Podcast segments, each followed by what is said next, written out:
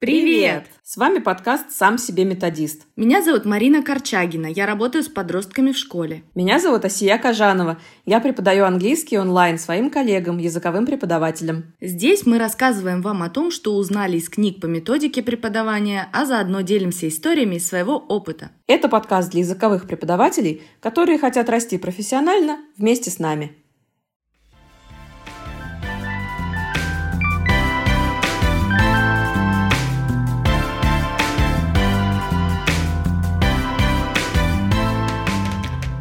Прошлом выпуске мы вспоминали самых разных наших учителей. Что интересно, мы не описывали в деталях уроки, на которых были сами учениками, потому что сильнее всего нам запомнилось не это. Самые яркие воспоминания у нас об атмосфере на уроке, да, как учитель uh-huh. относился к классу и как мы чувствовали себя в его присутствии. У кого-то атмосфера была дружелюбная, позитивная, а у кого-то, наоборот, напряженная. Кто-то влюблял в себя душевным теплом, кто-то, наоборот, отталкивал холодным равнодушием и открытой неприязнью, что, мне кажется, вообще непрофессионально. Угу. Где-то мы раскрывались, обнаруживая самое лучшее в себе, а где-то замыкались и теряли всякий интерес к предмету. Если так задуматься, от чего же так? Почему одна и та же группа студентов у разных учителей ведет и чувствует себя совершенно по-разному?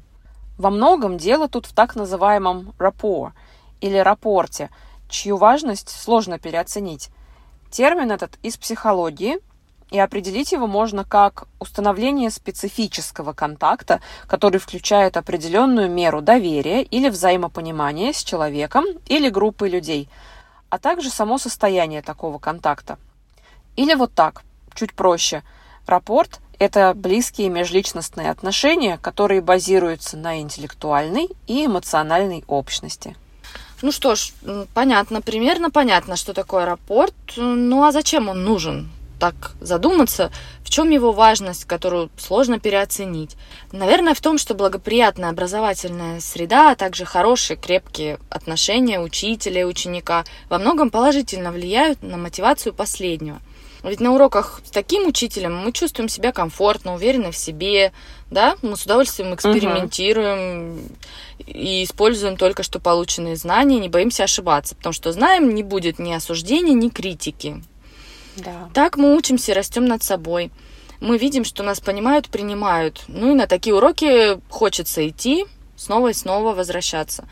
И наоборот, мало пользы от уроков, где мы в стрессе, испытываем тревогу, у нас портится настроение. Мозг, мне кажется, в таком состоянии просто не способен учиться.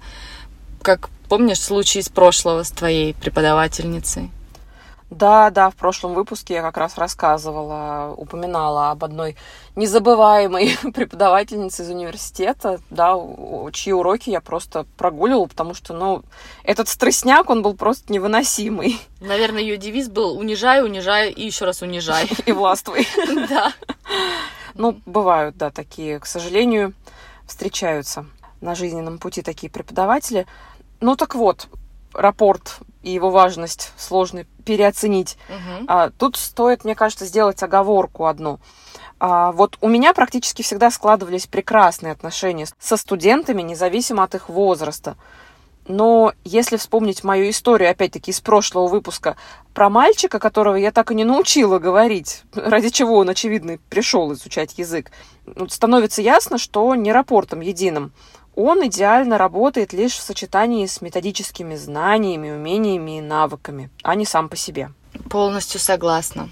Итак, ну что такое взаимоотношения, зачем они нужны на уроке, мы выяснили. На очереди еще один важный вопрос. Как же? Наверное, волнует всех просто как как создавать на своих уроках такую благоприятную образовательную среду, атмосферу взаимопонимания, эмоциональную связь с учениками. Самый короткий ответ, скорее всего, да просто быть дружелюбным со своими студентами, да, быть расслабленным. Просто. Да, просто, ключевое слово. Для начала, конечно, неплохо, но что если мы углубимся и рассмотрим все аспекты, найдем, может быть, более широкое определение? Ну, например, американский психолог Карл Роджерс предложил три главных качества учителя, которые помогут создать эффективную образовательную среду. Эти три качества – это уважение, сопереживание и естественность. То есть, во-первых, необходимо одинаково положительно и непредвзято относиться к каждому студенту в группе. Во-вторых, важно уметь поставить себя на место своего студента в разных ситуациях. И, наконец, на уроках надо быть самим собой, а не пытаться играть роль, входя в образ какого-то абстрактного учителя из своего воображения. Когда учитель обладает этими тремя качествами, получается такая очень привлекательная на вид цепочка. Отношения учителя и класса становятся крепче и глубже, а общение, соответственно, более честным и открытым. Каждый знает, что найдет понимание, сочувствие и поддержку. Следовательно, ученикам уже не так страшно бросать себе новые вызовы в изучении языка. Растут самооценка и самосознание. А это, в свою очередь, приводит к тому, что постепенно ученики берут на себя больше ответственности за собственное обучение, вместо того, чтобы перекладывать ответственность на кого-то еще и учатся более эффективно. Ну, в конечном итоге мы имеем более автономных, уверенных в себе студентов и их явный прогресс в обучении. Прямо идеальная схема, не так ли? Да, картинка вырисовывается просто идиллическая. Угу. И, кстати говоря, из этих трех ингредиентов для рапорта уважение, сопереживание и естественности Роджерс выделяет последнее, естественность, как самое-самое важное. А, а естественность как мне кажется, это о том, чтобы просто быть собой, не бояться быть честным, человечным, ранимым, не прятаться за чьей-то чужой маской. Полностью согласна. С этими тремя составляющими рапорта стало немного понятнее, как его установить. Но, может, еще сильнее углубимся? Например, Скривенер в разделе про рапорт предлагает список из аж 17 качеств. Но мы перечислим некоторые из них. Чтобы не быть голословными, мы также для каждого качества приведем примеры из конкретных своих классов и своих действий, которые помогают нам создать ту самую позитивную атмосферу. Поехали? По-настоящему слушает своих студентов. Я, например, э, слушаю и всегда стараюсь запоминать, что студенты говорят о себе, а потом могу вспомнить и спросить, как что-то прошло или как куда-то съездили, куда до этого планировали. Аналогично. С первых уроков я тоже стараюсь запоминать предпочтения и все, что касается личности моих учеников, чтобы в дальнейшем комментировать или спросить, чем кончилась описанная в предыдущем уроке ситуация. Сейчас mm-hmm. это уже получается на автомате, но с первых занятий в группах я, честно признаюсь, делала пометки. Например, э, проходя музыку и музыкальные предпочтения, я делала пометки там Катя heavy metal, Коля джаз и так далее. А, было очень интересно, проучив эту группу полгода, устроить небольшой квиз, где они подготовили вопросы о себе, и я на них отвечала, а я подготовила вопросы о себе, и они на них отвечали. Класс. То есть проверив, насколько мы узнали друг друга за это время. Слушай, здорово. Мне кажется, это очень важно. Это помогло выработать э, положительную привычку и уже на автомате подмечать интересы и увлечения. Хм. Относится к студентам с уважением.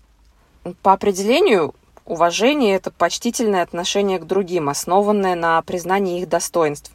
Поэтому, исходя из этого определения, я в каждом своем студенте стараюсь находить что-то хорошее, достойное восхищения или уважения. А еще уважение для меня – это вежливость.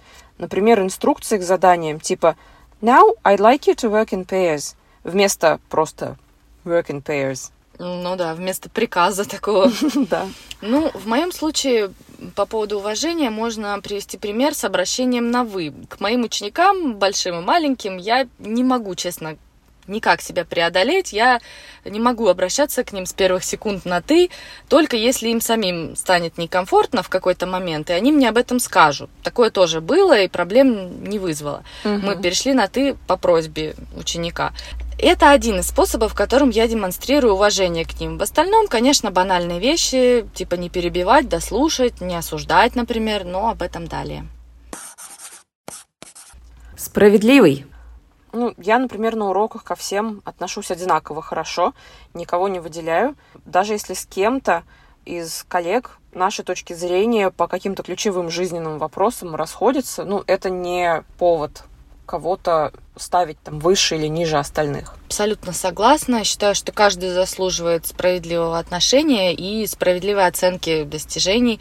Это я о том случае, когда у отличника, например, в моей группе, появляется в тетради с очередным райтингом заметка о том, что стоило больше внимания уделять пройденной грамматике, а у ученика послабее подработай на ту же тему. Наоборот, моя заметка с похвалой этой самой грамматики. То есть во всем должны быть абсолютно одинаковые требования. Да, вот я сейчас почему-то вспомнила свою школу, свой класс, и там, ну, обычно, если ты отличник, то, ну, как зачетка работает на тебя в университете, также вот дневник работает на тебя в школе. И наоборот, к троечникам, к двоечникам уже вот, ну, даже на них налепляли уже ярлыки. Точно. Вот этот двоечник. Все, что с него взять? Безнадежный. Мне кажется, все-таки это несправедливо. Это точно. Это убивает всю мотивацию стараться. Да, Вообще. они потом и не стараются, это правда. Также точно и отличники. Тоже особо не стараются, но в целом вытягивают. Да, такое тоже бывает дает понятную обратную связь, в том числе положительную. Когда есть что исправить, и это существенно в ситуации конкретного урока, я это делаю и объясняю, почему что-то ошибочно и как это исправить. А, но и о заслуженной похвале тоже не забываю. Например, всегда выделяю разноцветным классную лексику и грамматику в райтингах. А если кто-то на уроке использовал в речи лексику или грамматику из прошлых юнитов, то я уже прям открыто выражаю свой восторг по этому случаю. Достижение, да. правда. Ну, боже, они запомнили. Согласна. По поводу обратной связи, думаю, можно переслушать предыдущий мой комментарий к предыдущему критерию. Но отдельно стоит сказать про фидбэк э, касательно ошибок. Мне кажется, здесь такая тонкая грань, как вот не обидеть человека и в то же время дать понять, что над ошибкой нужно работать. Когда это всего пара ошибок в только что пройденном материале, я не сильно давлю. Я указываю ненавязчиво на эти моменты в надежде, что человек э, предпримет какие-то шаги. Но когда проблема уже запущена, я беседую с человеком после урока, например, даю советы или скидываю полезный материал и даю срок на выполнение. Обычно что-то ненавязчивое, но это также помогает. Угу. Обладает хорошим чувством юмора. На моих уроках мы часто смеемся и улыбаемся. И я сама всегда могу пошутить, и студенты чувствуют себя достаточно комфортно, чтобы это делать тоже. Но главное табу это шутки или подшучивание с переходом на личности, высмеивание, пранки, подколы. Я терпеть такое не могу, никогда не терплю такого отношения к себе. И, соответственно, себе тоже подобного никогда не позволяю, потому что знаю, как порой неосторожное слово может ранить человека. Я согласна с тобой, но говоря о своем чувстве юмора, в общем, чувство юмора у меня специфическое, но еще важно отметить то, что основной характеристикой моей целевой аудитории подростки, да, угу. к сожалению, является то, что они все время шутят, прикалываются, подкалывают, их веселит все вокруг. Мне кажется, если их не веселит что-то, они впадают в депрессию сразу. Ну и к моим шуткам они относятся довольно нормально, по крайней мере, пока не было прецедентов с обидами или типа того. Чаще я припоминаю просто веселые моменты или случаи, которые произошли у нас на уроках, у которых не было негативного контекста. Но гораздо чаще приходится проявлять еще и самоиронию, потому что все мы люди, что-то может получаться или не получаться, и тогда выйти из трудной ситуации только юмор и помогает. Это точно. Ну и, кстати, умение посмеяться над собой, да, оно тоже очень важно. Не обижаться или там не строить сразу такую серьезную мину, если у тебя что-то на уроке идет не так, а лучше как-то разрядить обстановку шуткой. Угу. Пусть даже над собой. Почему нет? Ну да. Придает уверенности. Мой главный способ не тыкать людей носом в их ошибки, а любимая фраза ты не знаешь, что чего-то не знаешь, пока об этом не узнаешь. Класс. Обычно, обычно я собираю все, что нужно исправить или перефразировать поестественнее в список, пока мониторю какую-то speaking activity. И после этого мы всей группой эти ошибки исправляем. Получается анонимно, конфиденциально, и мне такой подход кажется оптимально деликатным. Ну и плюс баланс негативной и позитивной обратной связи. На наших занятиях мы тоже делаем, так сказать, работу над ошибками. Я бледной тенью плыву по классу, слушаю, как они обсуждают, стараюсь не вмешиваться, но в то же время фиксирую ошибки и разные хорошие фразочки на специальных стикерах или нарезанных бумажках. Далее кладу все в шляпу, и задание такое, определить, ошибка это или наоборот хороший пример. О. И если это ошибка, то исправляем все вместе. Класс, слушай, я прям себе даже теперь хочу взять на заметку эту идею. Угу. Такой челлендж дополнительный. Да-да. Здорово. Ведет себя естественно. Тут самое главное хорошо знать себя и принимать себя, осознавать свои чувства, потребности, интересы, в любой ситуации придерживаться своих внутренних убеждений и ценностей, задавать себе вопрос, что я сейчас чувствую, вместо что я должна сейчас чувствовать. Не надо никому ничего доказывать.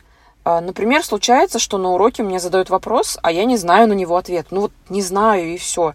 А, в таком случае я так и скажу, мол, коллеги, не знаю, давайте поищем ответ вместе. Или, например, я не уверена в ответе, давайте прямо сейчас вместе и уточним. То есть я принимаю в себе то, что я не ходячий словарь или справочник. Или, к примеру, я уважаю всех своих студентов, но и к себе прошу такого же отношения. И была на моей практике пара случаев, когда мне в итоге приходилось распрощаться с теми, от кого взаимного уважения я не получила. Очень тебя хорошо понимаю. Я, когда думаю о естественности, мне кажется, я показываю, стараюсь, по крайней мере, показывать довольно искренние реакции на ситуации, которые происходят у нас э, на уроке, и не держу себя постоянно в руках, чтобы, не дай бог, не рухнул мой авторитет, и я покажусь своим ученикам живым человеком, а не машиной, да, или словарем, как ты сказала. Иногда не знаю, иногда что-то забываю, все случается. Главное не срываться из-за своих невзгод на учениках и студентах. И это точно сопереживает своим студентам. Если кто-то из студентов пропускает по болезни, я всегда желаю скорейшего выздоровления и потом интересуюсь, как она. Или, например, если кто-то пишет мне, что не придет на урок, потому что не выполнил ДЗ, то я стараюсь переубедить человека. Говорю, что прийти на урок в любом случае стоит, ведь это лучше, чем и не сделать ДЗ, и пропустить урок. А если же кто-то пишет, что пропустят, потому что устал или выгорел, а тут как бы всякое бывает, потому да, что да, мои да. коллеги это преподаватели э, языковые, то я тоже отношусь к этому с пониманием и пишу в ответ что-то ободряющее. Круто. Да, про выгорание это прям вообще заслуживает отдельного внимания. А, В моем случае очень нелегко понять, когда у учеников что-то серьезное случилось, а когда просто лень настигла, и от этого ничего не сделано. Еще к тому же у моей целевой аудитории, у подростков, у них вообще нагрузка очень серьезная. Угу. Поэтому то, что они поленились и не сделали, или им было некогда из-за бесконечных секций, трудно понять. А еще сложнее распознать, когда у систематически невыполняющего задания ученика возникла в жизни сложная ситуация, и сейчас он правда не врет. На такой случай я всегда нахожу способ быть на связи для своих учеников в групповых чатах, и тоже стараюсь быть открытой, чтобы меня предупреждали обо всем. И теперь у нас в группах правило. Не предупредил заранее, значит, ничего у тебя не случилось. Если случилось, то я, конечно, переживаю и всегда поддерживаю. Хорошо организован. Ну, а вот это то, над чем мне еще предстоит поработать. У меня есть привычка немного опаздывать на урок, хоть я и предупреждаю, что начнем позже, и урок длится те самые 90 минут. Но я понимаю, что у кого-то может ведь сразу после моего урока начаться своя работа. И в итоге люди вынуждены отключиться раньше и пропустить часть урока. И это мой косяк, это по моей вине. А еще, боже мой, та самая прекрасная манера написать, что я прикрепляю файл с учебным пособием для домашнего задания и не прикрепить его. Ну, с кем такое? Мне кажется, со всеми такое Что случалось. со мной просто с э, завидной регулярностью. Ученики мне потом, конечно, напоминают, я присылаю то, что нужно. Но мне кажется, какие бы прекрасные взаимоотношения с группой не были, такие мелочи все равно портят впечатление. И вот сейчас думаю, что мне делать с этой своей рассеянностью, какие меры принимать. Это, к сожалению, проблема присутствует, мне кажется, у всех, ну, у большинства точно. не знаю, у меня закрепилось такое понятие, либо ты креативный и в меру рассеянный, либо ты машина. Ну, это шутка, конечно, я знаю и коллег, которые мега организованные, но в моей жизни невозможно как-то все удержать под контролем, и с организованностью тоже возникают проблемы. На этот случай я, как верблюд, таскаю на, на урок мешок с кучей всякого-всякого на всякий случай. Разные стикеры, карточки, блютак для того, чтобы что-то приклеить куда-то, ножницы и так далее. Даже есть мешочек внезапных подарков. Про это, Ого. ну, про это, может быть, я как-нибудь тоже еще расскажу, если будет у нас тема о поощрениях и Мгм. наказаниях, например. Интрига. Так что с организованностью мне тоже надо поработать. Approachable, то есть к нему легко обратиться за помощью. Я не устаю повторять своим студентам, коллегам. Если у вас есть вопрос, задавайте, пожалуйста, даже если он вам кажется глупым. Ну, не бывает глупых вопросов. Если нужно что-то уточнить, хоть прямо на уроке, хоть в групповом чате, хоть в личку пишите. И я рада, что многие из моих групп этой возможностью пользуются. Для меня это означает, что связь налажена, и все в курсе, что я не кусаюсь. Думая об этом пункте, я мысленно поставила галочку, так как э, ко мне после уроков стабильно подходят ученики, если у них возникли вопросы. Я, не стесняясь, трачу всю перемену, объясняя тот же материал, но иначе, так, чтобы вот этот конкретный ученик понял хоть что-то для себя.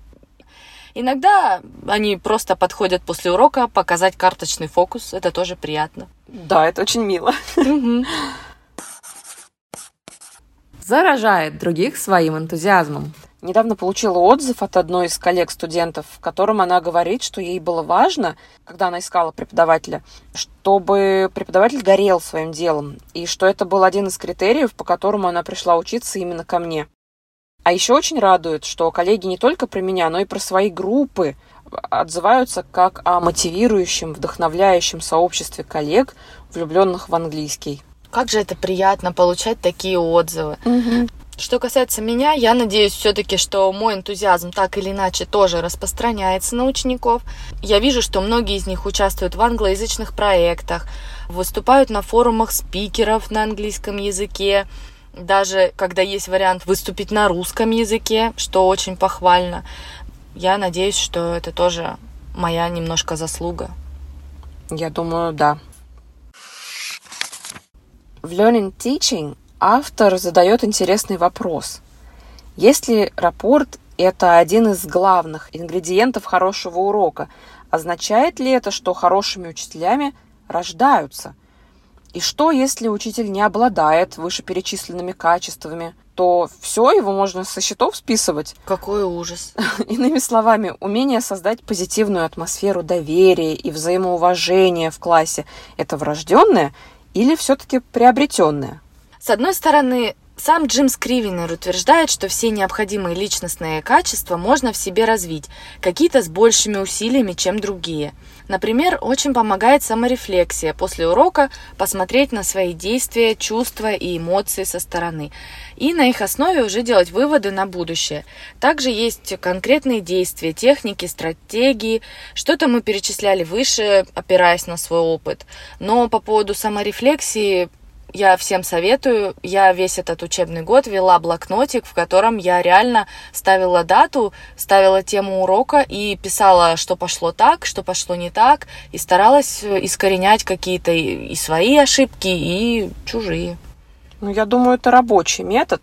Но, а с другой стороны, автор утверждает, что хоть при помощи некоторых техник а, или фишечек вы, возможно, и научитесь совершенствовать свои навыки коммуникации, настоящий рапорт – это нечто большее, чем что-то, что можно сымитировать. Основа настоящего рапорта – это не действие, а отношение к людям. Уважение, сочувствие, естественность – это не одежда, которую можно надеть на время урока и снять после. Нельзя изобразить энтузиазм, справедливость, сопереживание или готовность помочь студентам. Полностью согласна. Ну и таким образом определенные действия, техники будут работать только если у вас уже есть искреннее доброжелательное отношение и добрые намерения по отношению к вашим студентам. Но это то, чему ни многоуважаемый Скривенер в своей книге научить не может, ни тем более мы, его скромные читатели. Итак, если подвести итоги нашего сегодняшнего выпуска, получаются они такими.